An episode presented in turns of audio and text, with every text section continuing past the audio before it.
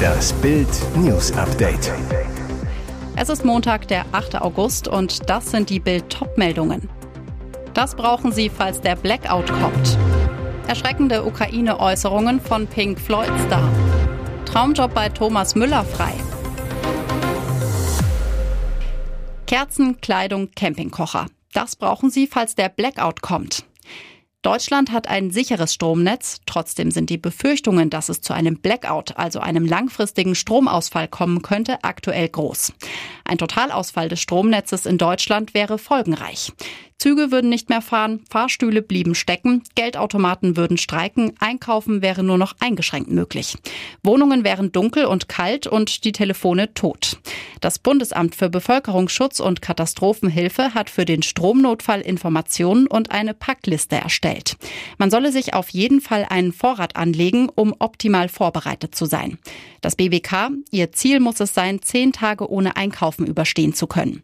Auf der Packliste für den Blackout stehen unter anderem Trinkwasser und Lebensmittel für zehn Tage, ein batteriebetriebenes Radio mit einem Vorrat an Batterien, warme Kleidung, falls die Heizung ausfällt und Kerzen, Streichhölzer, Feuerzeuge und Taschenlampe mitsamt Batterien. Außerdem Hygieneartikel wie etwa Seife, Zahnbürste und Klopapier. Der Pink Floyd-Mitbegründer Roger Waters sorgt mit schlimmen Äußerungen zum russischen Angriffskrieg gegen die Ukraine für Empörung. Bei Putins Bluthunden in Moskau kommen die unfassbaren Aussagen natürlich gut an. Was war geschehen? US-Präsident Joe Biden schürt das Feuer in der Ukraine, sagte der britische Musiker in einem am Sonntag veröffentlichten Interview.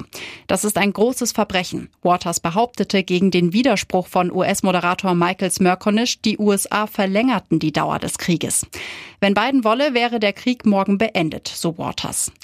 Putins Gefolgsmann und Ex-Präsident Dmitri Medvedev fühlte sich in seiner kruden Kriegsrhetorik bestätigt. Es gibt noch adäquate Leute im Westen. Pink Floyd Forever, jubelte Medvedev auf seiner Seite im sozialen Netzwerk wie Kontakte. Kiews Botschafter in Österreich, Alexander Scherber, nannte den Sänger nach dessen Interview eine willenlose, herzlose, gnadenlose und verlorene Person. Erst habe Waters behauptet, es werde keinen Krieg geben, weil Putin zu schlau dafür sei. Jetzt gibt es Krieg und du sagst, dieser Krieg habe einen guten Grund, schrieb Scherber auf Twitter und forderte Waters auf, nach Russland zu ziehen. Niemczyk wurde bei Hymne niedergepfiffen. Glasperlenspielsängerin spricht über Eröffnungseklat. Vor dem Eröffnungsspiel der 60. Bundesliga-Saison am Freitag pfiffen Frankfurt Ultras in der Nordwestkurve des Stadions die deutsche Nationalhymne aus. Ihnen passt die kurze DFL-Zeremonie aus Prinzip nicht. Wie hat Glasperlenspielsängerin Caroline Niemczyk das gellende Pfeifkonzert empfunden?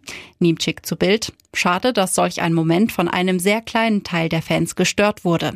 Gerade im Sport sollte es doch immer um Respekt und Fair Play gehen. Ich würde jederzeit wieder die Nationalhymne bei so einer Veranstaltung singen. Eintracht-Vorstandssprecher Axel Hellmann zu Bild. Das Aus- und Niederpfeifen der Nationalhymne geht überhaupt nicht.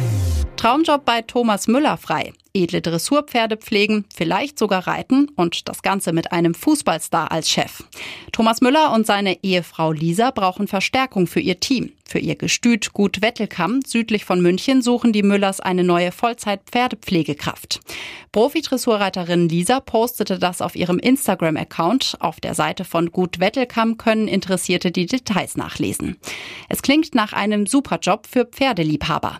Die Aufgaben Pflegen und Versorgen der Pferde, Vorbereiten und Nachbereiten für die Trainingsarbeit der Tiere unterm Sattel und Behandlungen am Pferd. Geboten werden geregelte Arbeitszeiten, 35 bis 40 Stunden pro Woche und gute Bezahlung.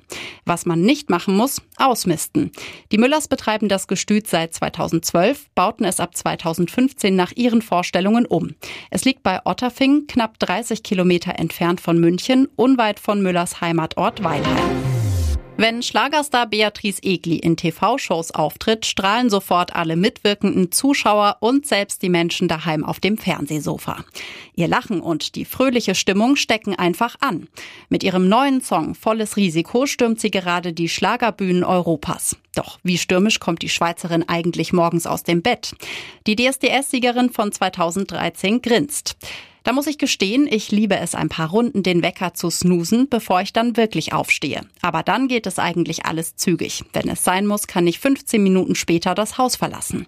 Sollte ich mir aber Zeit lassen, mache ich alles ganz in Ruhe. Yoga, duschen, schminken, frühstücken, das kann dann schon so zwei Stunden dauern. Und mit einem Trick schafft sie es auch bei Tourneestress, schlechtem Wetter und anderen Miesmuschelereignissen, ihr Lächeln den ganzen Tag auf den Lippen zu tragen, dem Spiegeltrick. Ein fröhliches Morgenritual, bei dem Beatrice 60 Sekunden ununterbrochen in den Spiegel lächelt. Und jetzt weitere wichtige Meldungen des Tages vom Bild Newsdesk. Es geht steil hinauf und hinab, rasant in die Kurven, schräg durchs Tal.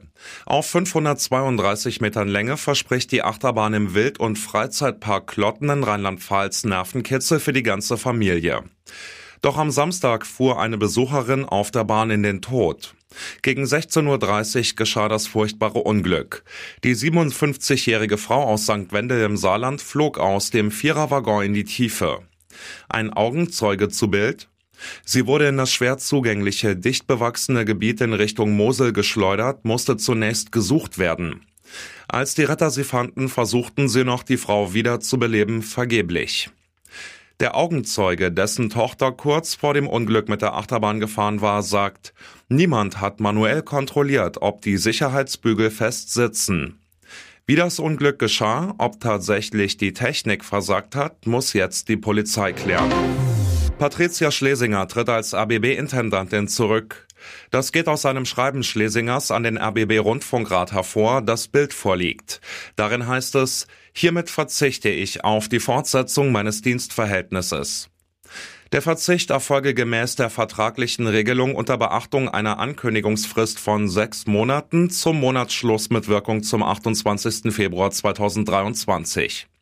Sie sei bereit, diese Frist zu verkürzen, wenn es sich um einen vertragsmäßigen Verzicht handle. Ich bzw. mein Anwalt haben Ihnen hierzu bereits einen Vorschlag unterbreitet. Prokart Schlesinger also um eine Abfindung? Sie sah sich zuvor zahlreichen Vorwürfen ausgesetzt. Unter anderem ging es um von Bild in allen Details enthüllte luxuriöse Umbauten ihres Büros, einen Dienstwagenskandal und aus Rundfunkgebühren bezahlte Dienstessen in ihrer Privatwohnung. Wer ist der BVB-Profi, gegen den die Staatsanwaltschaft Dortmund wegen verschiedener Fälle von häuslicher Gewalt ermittelt? Der zwölfmalige Nationalspieler Nico Schulz, 29 Jahre, wechselte 2019 für 25,5 Millionen Euro Ablöse von Hoffenheim nach Dortmund. Doch die Erwartungen konnte der gebürtige Berliner nie erfüllen. Seine Mutter ist eine Deutsche, sein Vater ein Italiener. Auch Bruder Gianluca trägt das Fußballgehen in sich, kickt in der zweiten Mannschaft von Hansa Rostock. Schon mit sieben Jahren spielte Schulz, der für seine Profikarriere vorzeitig die Schule abgebrochen hat, für Hertha BSC. In Berlin lernte er auch seine große Jugendliebe Maria kennen. Mit ihr hat er zwei Kinder. Sein Kind mit Ex-Partnerin J, die ihn angezeigt hat, ist fast zwei Jahre alt. Schulz gilt in der Öffentlichkeit als zurückhaltend. Seinen Instagram-Account hat er am Freitag gelöscht. Wird Bundeskanzler Olaf Scholz jetzt vom Milliardenskandal um kriminelle Cum-Ex-Geschäfte der Warburg Bank eingeholt? Es steht der Vorwurf im Raum, Scholz habe geholfen, die Hamburger Privatbank vor Steuerforderungen von 47 Millionen Euro zu bewahren. Er war damals Hamburgs erster Bürgermeister. Scholz dürfte im Untersuchungsausschuss unangenehme Fragen zu den Funden einer Cum-Ex-Razzia bei SPD-Strippenzieher Johannes Kahrs beantworten müssen. Wie Bild exklusiv berichtete, hatten die Ermittler in einem Sparkassenschließfach von Kahrs 214.800 Euro und 2.400 Dollar in Bar gefunden. Herkunft unklar. Kaas soll sich als Bundestagsabgeordneter für die Interessen der Bank stark gemacht haben. Er hat den Bankern den Weg zum Bundesfinanzministerium und zu Olaf Scholz geebnet, sagt Cum-Ex-Chronist und Buchautor Oliver Schröm zu Bild. Offene Fragen nun, woher und wofür war das Schließfachgeld und was weiß der heutige Kanzler darüber? Jetzt hat sie auch privat ihr Liebesdings. Regisseurin Annika Decker, die Königin der romantischen Komödien, hat in Berlin geheiratet. Highlight des Abends, Emilia Torini sang ihren Hit Jungle Drum. Als Chor dabei Iris Berben, Alexandra Maria Lara mit Sam Riley, Palina Roginski und Elias Mbarek.